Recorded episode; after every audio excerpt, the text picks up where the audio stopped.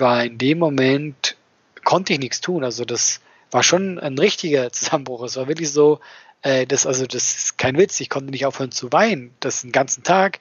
Und das war für mich so ein Erlebnis, wo ich dann erst im Nachhinein vor allem verarbeiten konnte mit mir auch, was da los war.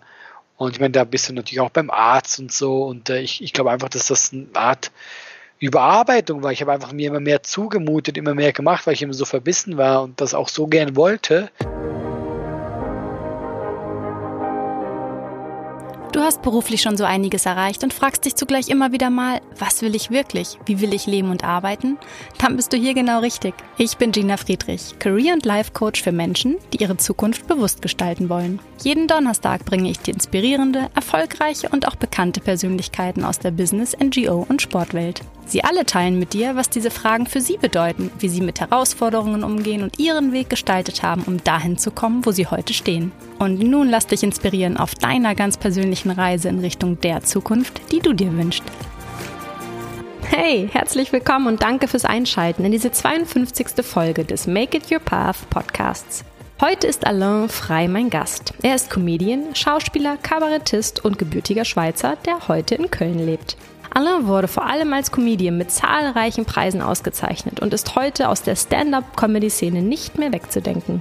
Zum Einstieg erzählt Alain uns, warum er sich von der Podcast-Leitfrage Was ist eigentlich mein Weg sehr angesprochen gefühlt hat und wie er eigentlich ganz ohne Plan dahin kam, wo er heute steht. Er absolvierte damals eine handwerkliche Ausbildung, bevor er seine Bühnenkarriere begann, und zwar direkt mit einem Scheitern. Und so hörst du, wie er es sich dadurch nur noch mehr beweisen wollte und auch welche Rolle innere Leichtigkeit hierbei spielte. Er berichtet von Wendepunkten, aber auch, warum er sich eigentlich immer sicher war, genau dort richtig zu sein, wo er hin wollte. Und dass es manchmal nur ein Problem war, dass die anderen das nicht bemerkt haben. Er spricht offen über einen Nervenzusammenbruch, den er als ehrgeiziger junger Mann während ja, der ersten Jahre auf der Bühne erlitt. Erfahre, warum er heute sagt, dass es für ihn eine wichtige und gute Erfahrung war und was ihm durch diese schwere Zeit geholfen hat. Alle und ich unterhalten uns auch darüber, warum es bei allem immer die Balance braucht. Wir sprechen über Momente des Zweifels und das Gute daran, als auch über das schnelllebige Showgeschäft. Und er erzählt uns ganz offen, dass damals keiner daran geglaubt hat, dass er seinen Weg so machen würde. Auch über innere Grenzen, die wir uns manchmal selbst in unsere Köpfe gesetzt haben, sprechen wir und er teilt mit uns, wann er sie in der Vergangenheit mal gesprengt hat. Freue dich auf ein spannendes Gespräch. Los geht's! Alain, ich freue mich, dass du heute hier bist. Vielen Dank. Es ist schön, dass ich hier sein darf. Ich freue mich sehr, dass es endlich geklappt hat. Ja, tatsächlich ist uns ja so einiges in den Weg gegrätscht. Einmal Corona und dann die lange Abwesenheit von mir. Aber jetzt sind wir hier. Und ich hatte ja schon das Glück, dich live zu sehen und auch ja so einige kleine, oft auch amüsante Anekdoten aus deinem Leben zu hören. Und ja, jetzt bist du hier als mein Gast und ich freue mich. Hey, das hat sich doch super zusammengefügt. Du warst in Düsseldorf bei mir, glaube ich, oder? Genau, genau. Da hatten Freunde Karten besorgt und ich kannte dich da noch gar nicht und habe mich danach gefragt, wie das sein kann. Also. Ja. Ja. Haben wir uns danach unterhalten? Ich glaube nicht, oder? Warst du gleich weg?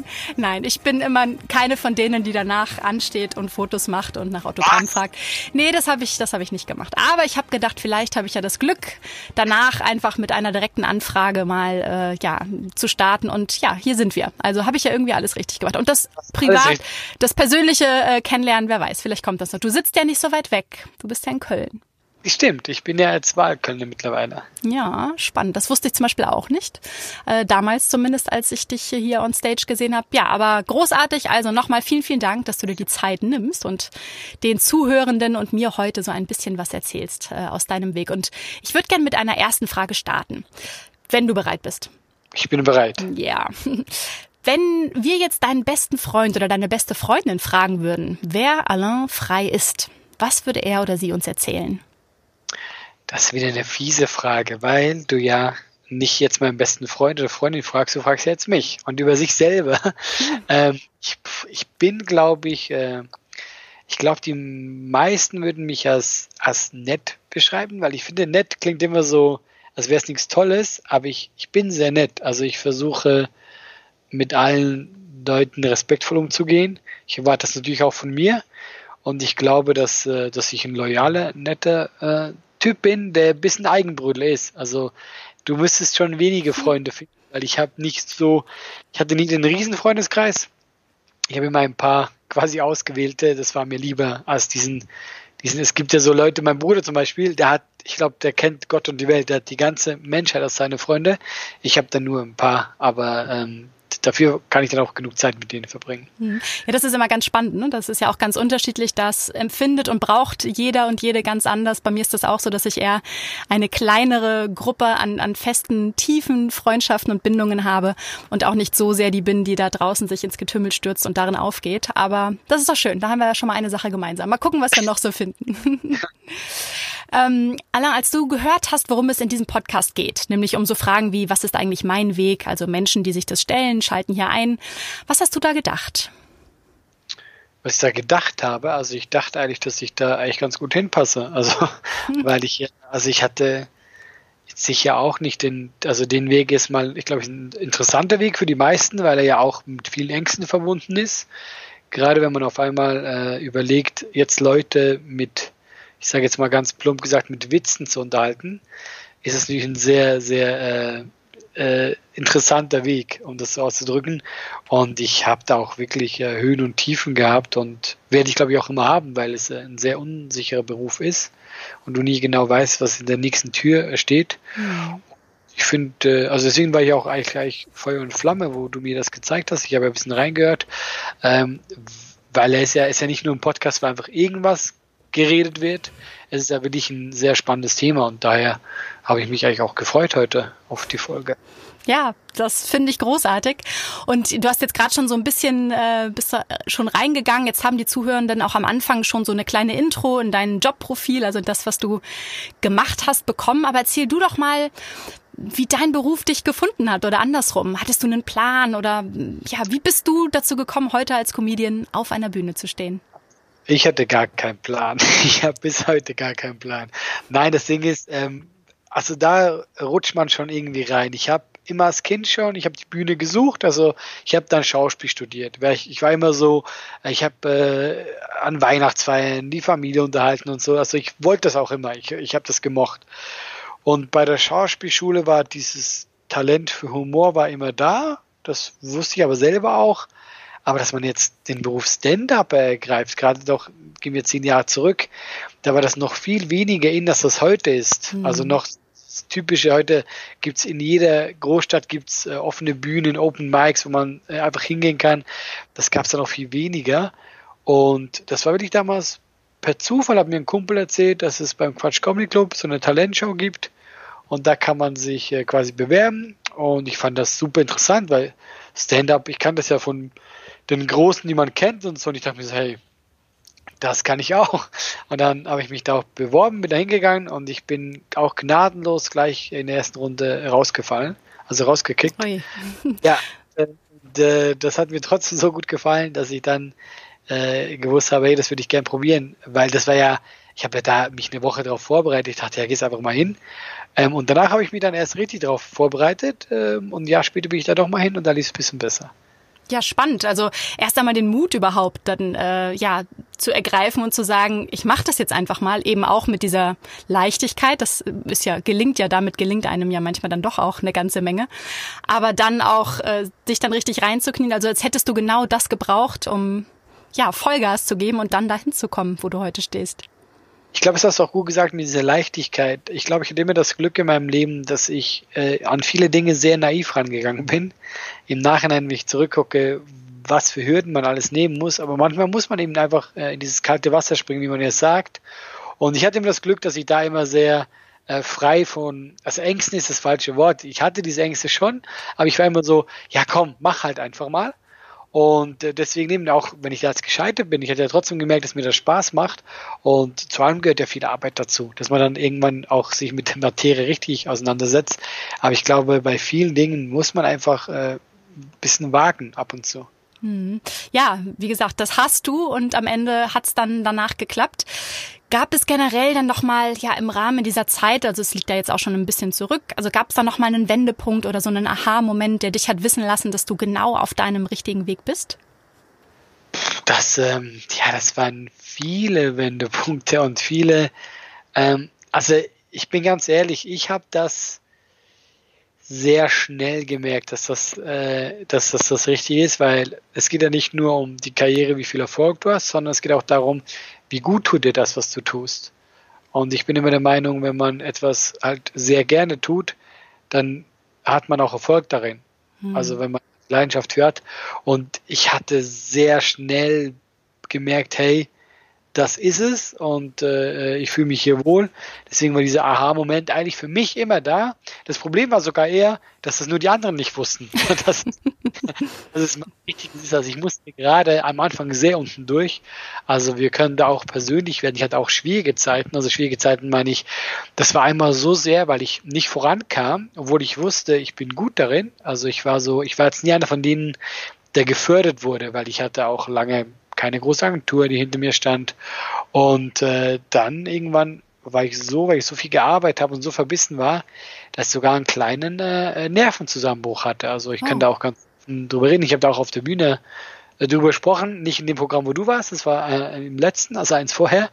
Und ich habe da auch offen drüber geredet, weil das war so, ich war damals, ich bin nämlich nicht nur sehr gerne auf der Bühne, ich bin auch sehr ehrgeizig. Und äh, ich habe da so viel gearbeitet und, und trotzdem habe ich gemerkt, wie ich ja, teilweise natürlich auch in diesem Business, du wirst halt geschnitten, du wirst halt geguckt, dass, also, das ist nicht mal böswillig, aber die Agenturen gucken natürlich, dass ihre Künstler vorankommen und du bist mhm. eher Konkurrenz. Und das hat äh, mich damals äh, so sehr bis zum Rande gebracht, dass ich eines Morgens aufgewacht bin und äh, äh, nur noch äh, geweint habe. Das klingt, äh, also wow. nach ist das für mich eine, eine sehr eigentlich spannende Geschichte, die ich damals erlebt habe, weil ich war dann ich musste dann drei Monate aufhören. Also ich musste dann drei Monate bin ich dann in die Schweiz gefahren. Da war ich sehr froh. Meine, ich habe eine sehr intakte Familie, die mich da auffangen konnte. Und äh, das war wirklich so ein Dings, das, ich bin ja so dieser, eher dieser lockere Typ immer gewesen, der so locker durchs Leben geht, der einfach macht und schon dieser Sonny Boy, so klischeehaft. Und dass mir sowas passieren konnte, war zumindest für mich menschlich gesehen eine gute Erfahrung im Nachhinein. Und ich war da mhm. wirklich Monate außer Gefecht. Also wenn du so einen Zusammenbruch hast, ich habe da einfach ohne, ohne Pause geheult. Also ohne Grund auch. Mhm. Das war, kann ich nicht sagen, das war deswegen, das war einfach so in mir drin. Ich glaube, ich habe da mein, meinem Körper, meiner Seele zu viel zugemutet und das hat mich zumindest menschlich verändert, dass ich jetzt mehr auf mich auch höre, was mir wichtig ist. Ja, aber in dem Moment überhaupt erstmal sich eingestehen zu müssen, dass so wie es war, irgendwie nicht ganz so gesund, mental, psychisch, physisch, wie auch immer war, das ist ja auch erstmal ein tougher Moment, wenn man das dann sich eingesteht und ja, dann ja. so einen Schritt geht und sagt, ich mache jetzt drei Monate Pause. Also kann ich mir ja. zumindest vorstellen, dass das nicht. Ja, keine Wahl. Also es klingt jetzt so, das war kein, das war keine Entscheidung, das war einfach so, ich war in dem Moment, konnte ich nichts tun. Also das war schon ein richtiger Zusammenbruch. Es war wirklich so, äh, das, also das ist kein Witz, ich konnte nicht aufhören zu weinen, das den ganzen Tag. Und das war für mich so ein Erlebnis, wo ich dann erst im Nachhinein vor allem verarbeiten konnte mit mir auch, was da los war. Und ich meine, da bist du natürlich auch beim Arzt und so. Und äh, ich, ich glaube einfach, dass das eine Art Überarbeitung war. Ich habe einfach mir immer mehr zugemutet, immer mehr gemacht, weil ich immer so verbissen war und das auch so gern wollte. Und äh, diese da drei Monate Pause musste ich machen, weil ich hätte da, äh, also ich, ich, ich hätte da gar nicht auftreten können. Also ich war da auch wirklich äh, sogar kurze, also ein paar Medikamente und so gehabt. Äh, die Ärzte waren sogar überrascht, wie schnell ich da rauskam. Mhm. Das hat mich eben halt menschlich dann im Nachhinein weitergebracht, wo man auf einmal merkt, okay, ja, Träume, Karriere ist alles wichtig, aber du musst immer zu wissen, zu welchem Preis auch und du musst nebenbei auch, äh, muss es dir gut gehen. Du musst als Mensch auch äh, musst du immer, du kannst nicht nur arbeiten und arbeiten. Und deswegen würde ich sagen, dass mich das zumindest auch dann als Künstler sogar vorangebracht hat im Nachhinein. Hm, ja, oft braucht es den Blick äh, ja zurück, der einem dann da ganz viel Ausschluss gibt und erkennt, welche wichtigen Ressourcen du dadurch gewinnen konntest.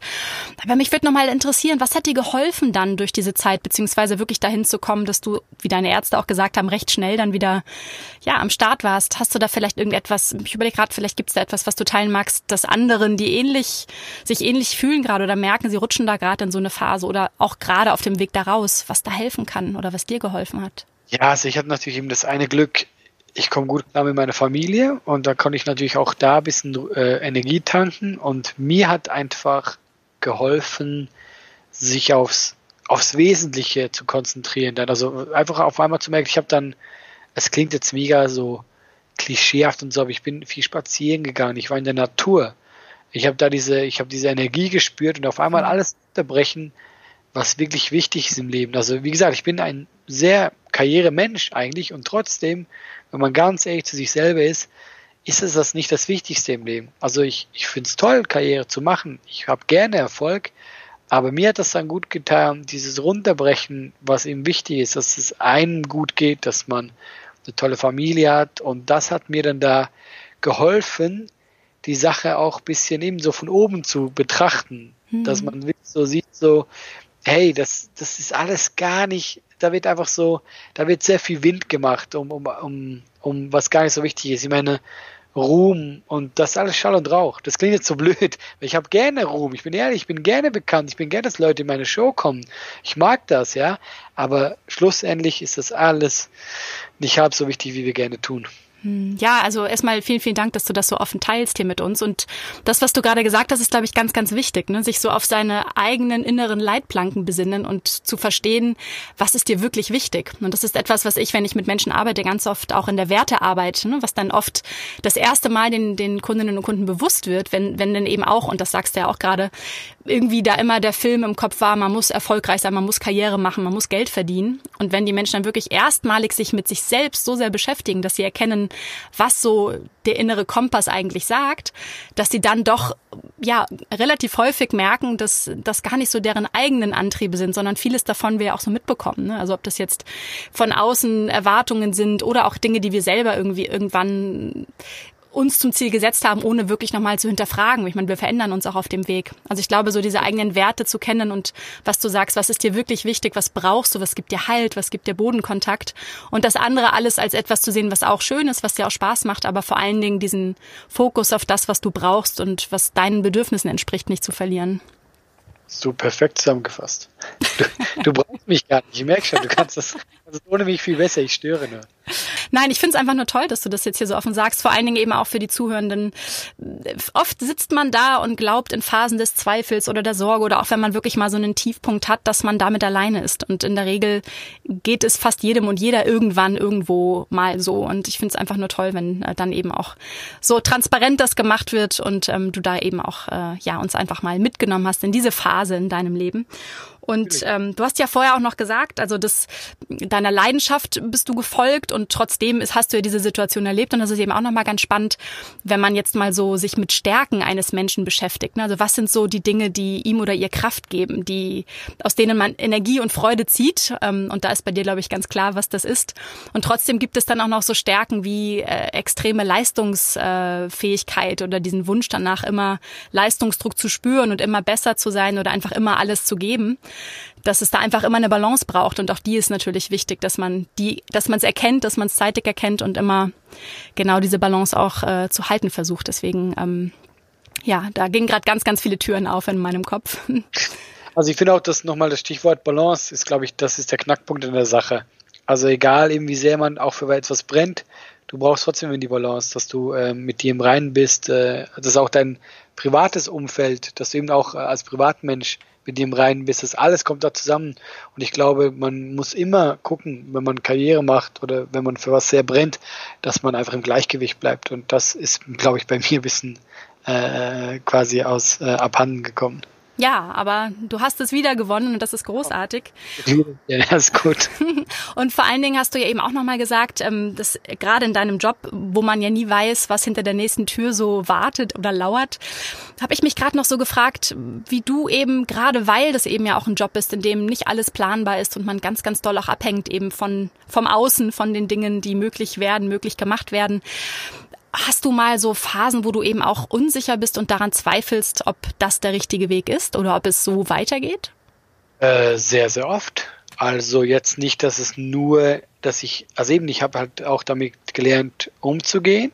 Aber in diesem Beruf ist natürlich so gerade dieses Level, das ich habe. Also man kann mich kennen, man muss mich nicht kennen. Ich bin ab und zu im Fernsehen. Ich habe schon meine Leute, die kommen. Also ich bin ein, ich habe ein sehr schönes Level. Ich habe teilweise große Shows, wo vielleicht tausend Leute da sind. Und das ist top. Aber du weißt halt auch nie, wird das in zwei Jahren noch so sein. Also es ist ein sehr schnelllebiges Geschäft und äh, du bist immer unsicher. Du bist auch unsicher, triffst du noch den Zeitgeist, weil du bist ja auch, du bist ja als Künstler, ich bin ja das Produkt, ich selber.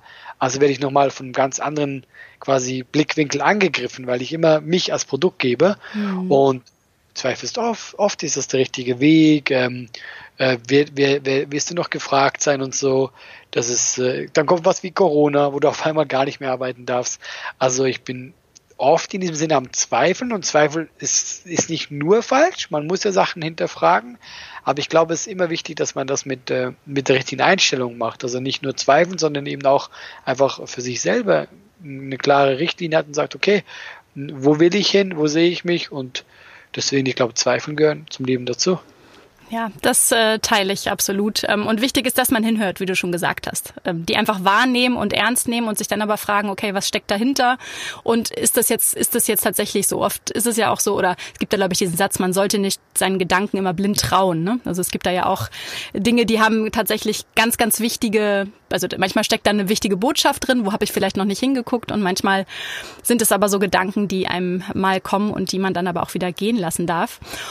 Und mit all dem, was du uns jetzt schon erzählt hast, was bedeutet denn Erfolg für dich heute mit all den Erfahrungen, die du schon gesammelt hast?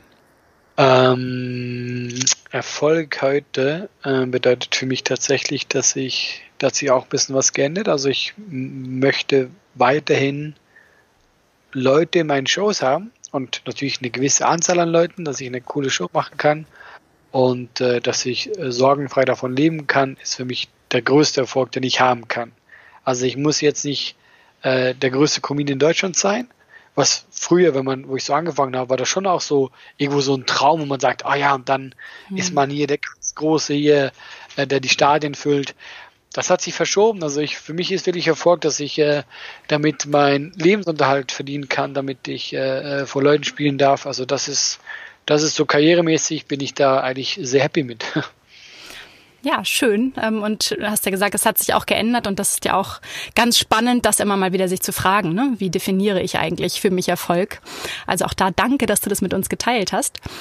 Und ähm, auf deiner Webseite Alain, schreibst du, ich glaube, da stand der Satz, ähm, dass wir uns befreien sollten von den Grenzen, die wir in unseren Köpfen aufgebaut haben. Und das kenne ich von mir und auch von Kundinnen und Kunden in den Coachings, dass es oft eben ja auch so innere Blockaden oder die Stimmen in unserem Kopf sind, wenn ich die jetzt mal so nennen darf, die nicht immer sehr stärkend und mutmachend wirken, so wie wir die uns um, um die Ohren hauen. Und ähm, ja, mit deinem vierten Programm hast du ja dir auch zur Aufgabe gemacht, alle Grenzen hinter dir zu lassen. Wenn du heute zurückguckst, magst du uns mal davon erzählen, wo du mal so ganz akut das Gefühl gehabt hast, dass es wichtig und an der Zeit war, eine Grenze zu durchbrechen? Ja, eben das Ding war ja bei mir oft so, dass ich tatsächlich schon immer ziemlich gemacht habe, was ich will. Also ich wusste das bei mir sehr. Ich habe, ähm, also ich war auch, glaube ich, kein einfaches Kind in dem Sinne, dass ich auch in der Schule und so, ich war nie, nie der Beste. Ich war schon halt sehr kreativ, aber nicht sehr, ich war sehr lernfaul in dem Sinne. Und äh, dann äh, habe ich halt äh, quasi Dings gemacht, Schule zu Ende und ich wusste gar nicht was. Ich habe dann irgendwo reingeschnuppert als Informatik und alles, aber ich, ich wollte eigentlich nichts wirklich machen, ich wollte was mit Kunst machen. Also Kunst meine ich. und dann äh, habe hab ich gesagt, ich will Schauspieler werden, aber ich, da war ich ja noch super jung. Mein Vater meinte, okay, ich schicke dich nicht einfach so auf eine Schauspielschule, das will er nicht, aber du kannst, wir haben eine Fliesenlegenfirma in der Schweiz, du könntest ja hier in einem Betrieb anfangen und so und kannst auch mal gucken, ob es dir gefällt. Und wenn du die Ausbildung hast, kannst du dich immer noch entscheiden, was du machst. Und das fand ich auch irgendwie so ein fairer Deal. Aber ich wusste dann auch, desto länger diese Ausbildung ging, also im, im letzten Jahr, im dritten Jahr, wusste ich auch, okay, es wird jetzt für mich Zeit, dass ich hier diese Grenze durchbreche, weil mhm. das ist nicht das, was ich möchte. Also ich schon in diesen drei Jahren, ich gehe hier ein. Also das ist nicht das, was ich will. Und ich muss jetzt was wagen. Und dann ging es ja dann auch ziemlich zackig nach Hamburg, Schauspielschule. Und dann bin ich auch nie wieder zurückgekommen, quasi in das andere Leben. Also ich wusste für mich, ich muss mein Leben finden. Und da habe ich meine Grenze durchbrochen. Und ich habe es dann, glaube ich, auch gefunden. Seither war mhm. Ich anbelangt nie unglücklich. Also wenn ich zurück können, könnte, obwohl ich eben auch schwierige Phasen hatte, äh, bin ich so dankbar für das Leben, das ich leben konnte, weil ich bin immer so schon meinen Träumen gefolgt und dem, was ich wollte. Und äh, das war so die Grenze, die ich damals sicher durchbrechen muss, diesen Schritt zu sagen, hey Leute, tschüss Schweiz, tschüss normales Leben. Ich, ich versuche jetzt mal meinen Träumen nachzujagen. Ja, wie schön, wenn man das im Rückblick sagen kann. Was würdest du denn sagen, wie ist dir das so gut gelungen, deinen Träumen immer wieder hinterher zu jagen? Ja, ich glaube einfach eben mit, äh, ich sag's gerne mit dieser Naivität auch ein bisschen, weil natürlich, also wenn man zu, also man sollte Sachen schon hinterfragen, aber ich wollte es halt einfach. Bei mir war wirklich so, dass ich mich gefragt habe, was macht mich glücklich? Macht mich dieser Beruf hier glücklich, dass ich jeden Morgen äh, aufstehe und auf die Baustelle gehe? Und das ist ja auch nichts gegen den Beruf an sich. Ich meine, es gibt Leute, die haben da die Leidenschaft drin, dann ist das super. Für mich war es das halt nicht. Ich wollte Leute unterhalten, was ich beim Fliesenliege nur semi gut konnte. Ja. Äh, war das für mich einfach so, ähm, äh, äh, ja, deswegen konnte ich das machen, weil ich gemerkt habe, ich bin nicht glücklich mit dem, was ich tue und ich will glücklich sein, weil ähm, das ist auch wieder so diese, diese Floskeln, aber man lebt nur einmal und ich wollte dieses Leben so leben, wie ich das will und das war mein innerer Antrieb, dass ich einfach äh, dem gefolgt bin, was mich, was mich äh, ausfüllt. Hm. Also warst du sehr gut in Kontakt mit dir und hast gespürt, was es ist und was es eben auch nicht ist. Tatsächlich schon. Also das ist, das war immer so ein inneres Reißen. Das hatte ich wirklich. Also das war für mich immer klar, dass ich nicht ein normales Leben in diesem Sinne führen werde. Das wusste ich schon als Kind, weil es einfach so, das, ich wusste einfach, es ist was anderes. Es war ein innerer Kompass und äh, der hat mich halt dann, äh, dann jetzt schlussendlich nach Köln geführt. Also und jetzt merke ich auch, dass ich ruhiger bin, also ruhig in dem Sinne, ich weiß, okay, äh, ich habe da schon äh, den Weg eingeschlagen, den ich auch wollte. Hm. Und trotzdem kann ich mir gerade vorstellen, wenn du sagst, dass es gerade auch durch deinen Vater so ein bisschen getrieben war, ne, komm, mach mal eine Ausbildung, fang mal was Solides an und dann eben diese Art Erwartungshaltung oder auch die, die viele da draußen und ich damals auch, dass ja nicht alle im Umfeld und in dem Fall bei dir wahrscheinlich auch dein Vater ähm, möglicherweise ähm, vielleicht ja auch ein bisschen überrascht war oder eben auch nicht daran geglaubt hat, dass das jetzt der richtige Weg ist und vielleicht nicht so wirklich fördernd reagiert hat. In dem Fall ist das jetzt nur eine Annahme, aber es erlebt man ja immer mal wieder, dass nicht alle im Umfeld so wirklich daran glauben, wie man das selber tut. Hast du das auch erlebt, beziehungsweise wie waren die Reaktionen auf dein, äh, von deinem Umfeld, als es darum ging, diesen besonderen, diesen ja, wirklich sehr besonderen Weg einzuschlagen? Also ich sag's mal so, ich habe ja glücklicherweise zumindest ein sehr nettes Umfeld. Ja, also meine Familie liebt mich, egal wie schwer die es mit mir hatten.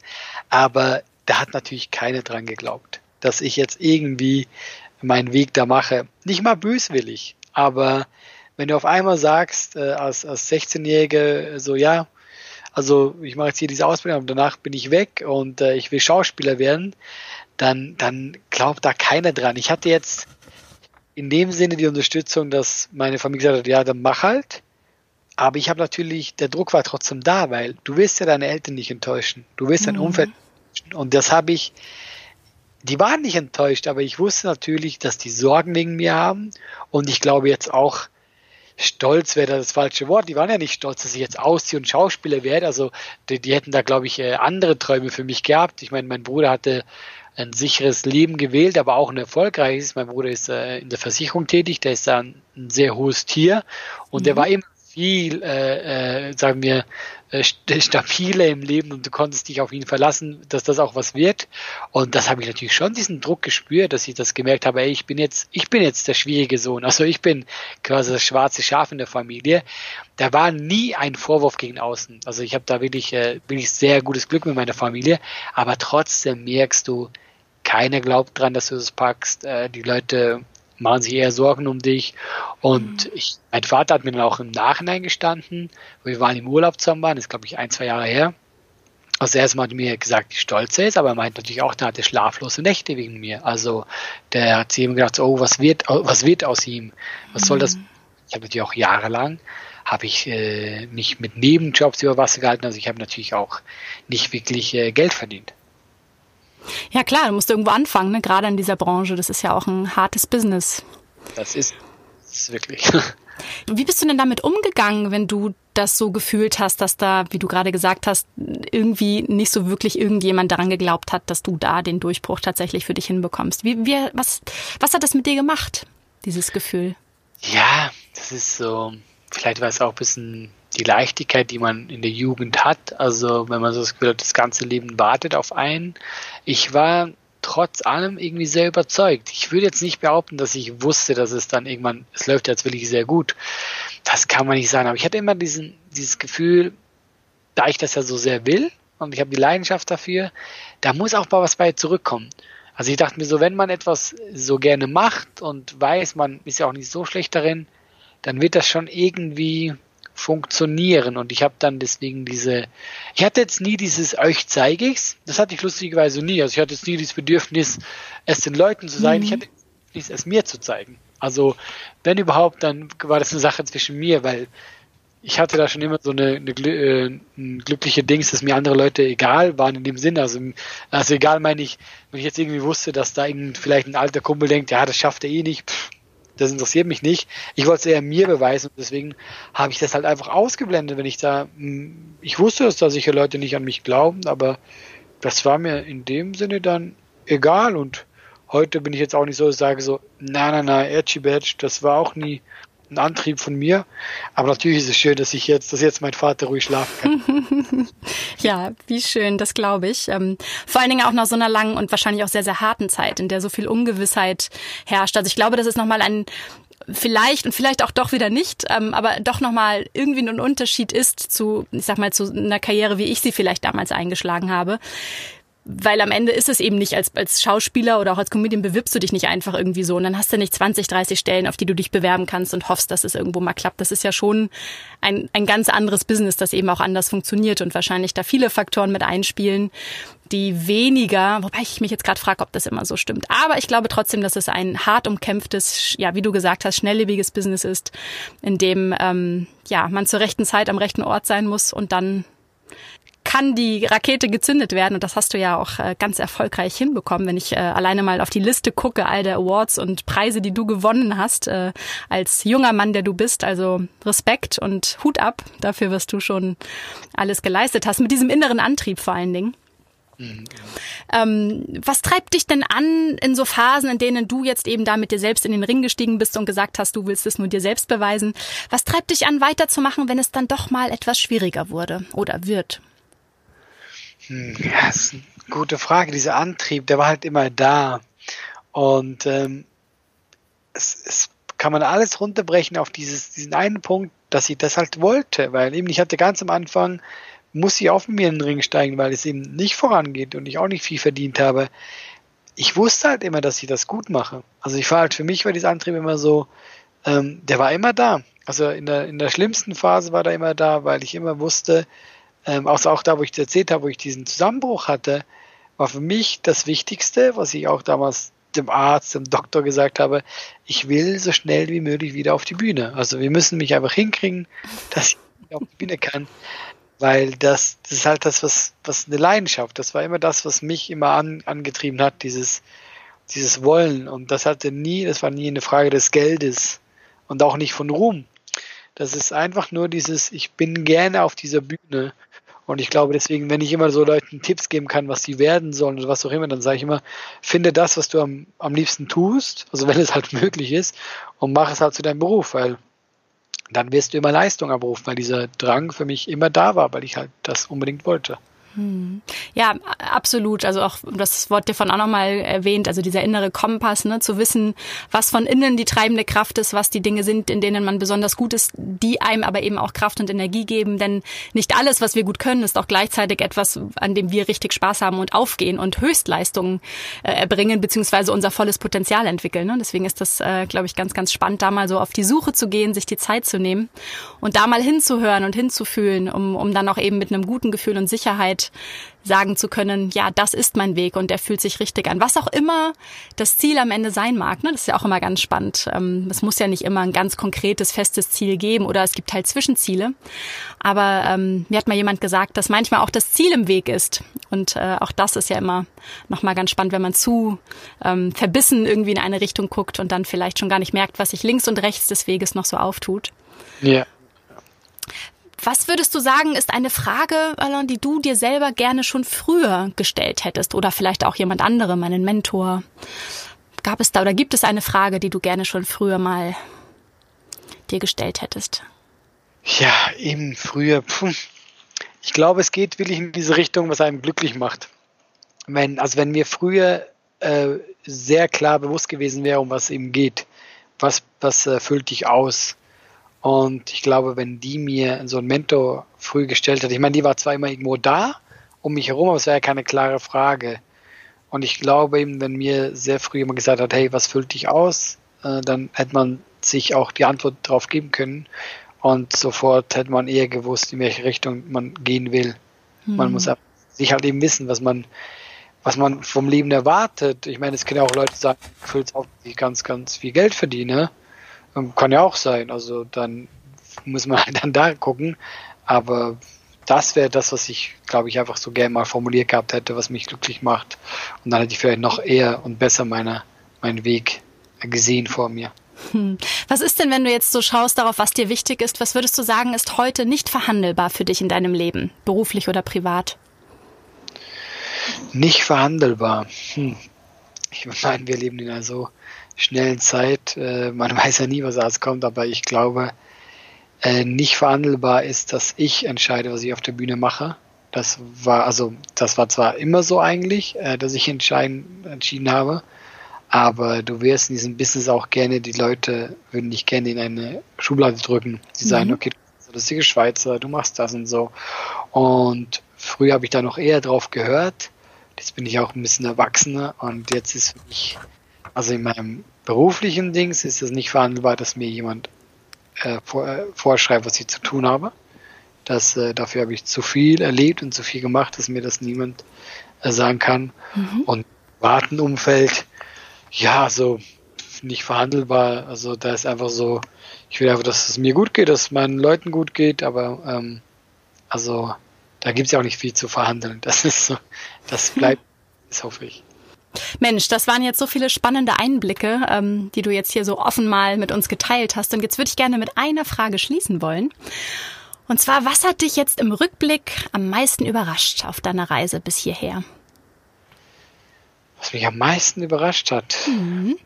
Die Fragen sind alles so tricky, weißt du, da müsste man sich ja. Muss man sich ja vorbereiten.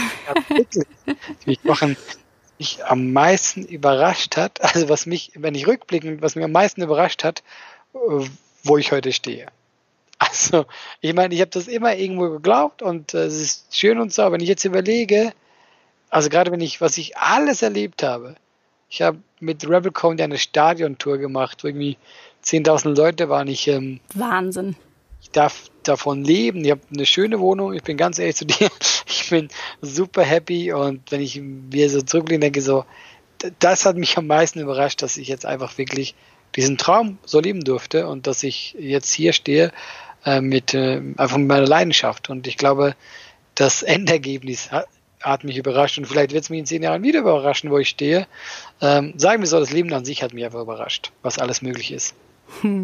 Ja, wie schön. Jetzt hast du doch noch eine Frage in mir getriggert, die ich noch loswerden will. Jetzt hast du gerade von ja 10.000 Menschen gesprochen, die teilweise sogar dir zugeschaut haben bei dem, was du tust. Und wenn ich jetzt mal so überlege, ich habe natürlich auch mal irgendwie Bühnensituationen gehabt damals, als ich noch als Projektmanagerin oder Programmleitung aktiv war, immer so in meinem Fachgebiet. Da war ich dann natürlich auch Expertin und das ging dann auch irgendwie. Aber wirklich wohlgefühlt habe ich mich nie. Und jetzt habe ich Ende letzten Jahres meine erste Bühnensituation gehabt, in der es um Gina und ihre kleine Welt ging. Ähm, das war jetzt nicht der Titel, aber so will ich das umschreiben. Es ging also, es ging also um mich und ähm, da war ich so mega aufgeregt. Also das war unfassbar und es hat tatsächlich es hat erst im Nachhinein war mir klar, wie viel Spaß es mir gemacht hat, vor allen Dingen einfach, weil diese Interaktion und diese Reaktion aus dem Publikum, äh, also am Ende war ich überrascht davon, wie, wie toll ich das fand. Und ich frage mich gerade, bist du heute noch aufgeregt? Und wenn ja, wie, wie meisterst du das in solchen extremen Situationen, wenn so viele Menschen dir zuschauen? Also ich bin natürlich anders aufgeregt als früher. Früher, da war ich eine Woche vorher nervös. Also das war ganz am Anfang, wo meine ersten Auftritte waren. Mhm. Heute ich tatsächlich bei meinen normalen Shows nicht mehr nervös. Also jetzt nehmen wir das Beispiel, wo du in Düsseldorf warst, ich weiß nicht, wie viele Leute da waren, 500, sowas. Das ist Routine. Ich mache das gerne. Ich bin dann angespannt, aber so ein wohliges angespannt und richtig nervös nicht mehr. Aber auch ich habe noch Momente, die dann halt äh, für mich besonders sind. Ich war, das, äh, das war kurz vor Corona, haben wir zum Beispiel Kristall hat mich eingeladen in die Langst Arena. Mhm. Da sind ja 4000 Leute. Und er meinte, ob ich da Bock habe, so 10 Minuten zu machen. Und da war ich super nervös. Also, weil das war dann trotzdem nochmal noch mal mehr Leute und äh, äh, das ist trotzdem eine große Ehre, dass du da hin darfst, dass der dich einlädt und so. Und da war ich super nervös und wie meistere ich das? Puh. also, oder was äh, kannst du jemandem, der oder die vielleicht jetzt auch, in welchem Kontext auch immer, in so eine Bühnensituation kommt, präsentieren muss? Vielleicht hast du da aus der Zeit, in der du noch regelmäßiger ja. angespannt und aufgeregt warst, noch. Was ich mir immer sage also eben auch da, wo ich dann noch so super nervös war vor diesen Leuten, sage ich so, was kann im schlimmsten Fall passieren? Und das musst du dir wirklich vor Augen führen. Jetzt sagen wir wirklich, was passiert im schlimmsten Fall? Mhm. Im schlimmsten Fall gehst du vor der Video und sagst, ah nee, ich kann nichts sagen, ich gehe halt wieder zurück. Dann wäre es also dann wär's halt so. Es wird dich niemand lünchen, es wird nichts passieren. Du musst es einfach auch wieder runterbrechen ey, es passiert eigentlich nichts und äh, positive Gedanken halt. Also ähm, ich sage mir dann auch so, hey, die Leute sind jetzt da, die freuen sich, die haben Bock drauf. Man sollte natürlich auch sicher sein, dass man gut vorbereitet ist, aber dass sich auch darauf die Stärke stützt, dass man sagt, hey, ich bin vorbereitet, ich habe das Zeug drauf, ich gehe jetzt da raus, weil die Leute freuen sich und ganz im schlimmsten Fall, dann lacht halt keiner, dann gehst du wieder runter und dann ist es halt so. Und dass man einfach alles wieder ins richtige Licht mhm. rückt, was passieren kann und was nicht. Und das sind so die Momente, wie ich es dann mit mir aus, ausmache. Und ich versuche da mit einem guten Gefühl auf die Bühne zu gehen. Ja, schön. Vor allen Dingen eben auch diese Frage, ne, was ist das Schlimmste, das passieren kann? Und das heißt ja nur, das wäre das Allerschlimmste und ja. wie wenig relevant das dann in zwei, drei, vier Wochen noch ist. Ne? Natürlich ist man danach wahrscheinlich dann erstmal, kennen wir alle, wir haben alle so Situationen wahrscheinlich schon mal erlebt, aber das hält ja nicht lange an. Und wohingegen der Moment zu sagen oder sich zu fragen, was ist denn das Beste, das passieren kann, sich das nicht zu nehmen, nur dadurch, dass man es nicht probiert, das finde ich schön, dass du das jetzt nochmal so hier uns mitgegeben hast aus deiner Erfahrung. Und ähm, das kann bestimmt auch ganz wertvoll sein für den einen oder die andere, die hier zugehört hat. Mensch, Alain, das hat mir sehr viel Spaß gemacht. Vielen, vielen Dank für deine Zeit und das, den munteren Austausch und die Einblicke, die du uns hier heute gewährt hast. Sehr, sehr gerne. Also ähm, du bist jetzt, von jetzt an hast du immer VIP-Tickets für meine Show. Du bist jetzt Gast. Uh, das ist, weiß ich sehr zu schätzen. Ich hoffe sehr, dass du ähm, bald mal wieder in der Region hier unterwegs bist. Jetzt steht ja gerade alles still, nehme ich an. Ähm, immer noch für euch. Ja. Oder? Ja, ja, dass, dass ich, ähm, ich kann, ob es im Herbst weitergeht, ich weiß es mhm. nicht. Also wir sind ja gerade am gucken und am machen und das ist ja auch eine doofe Situation, aber ich meine, ist halt so. Was willst du machen? Wer hätte mit sowas gerechnet, aber wir, wir wissen nicht, wann es weitergeht. Also wir hoffen im Herbst, dass da irgendwas weitergeht, aber ich weiß es nicht. Ja. Hm. ja, wenn man Dinge manchmal einfach nicht ändern kann, dann muss man sie vielleicht auch akzeptieren und das Beste daraus machen. Und es klingt, als wärest du jemand, dem das ganz toll gelingt. Ich wünsche dir ganz viel Freude bei all dem, was du machst und all den Menschen, die dich noch sehen dürfen. Ganz viel Freude. Mir hat es Spaß gemacht und ich freue mich sehr auf das nächste Mal. Ja, tschüss. tschüss. Dir hat's gefallen und du willst nichts verpassen? Yay! Abonniere diesen Podcast in deinem Podcast-Player oder vernetze dich mit mir auf Instagram unter Gina Friedrich Coach oder auf LinkedIn. Ich freue mich drauf.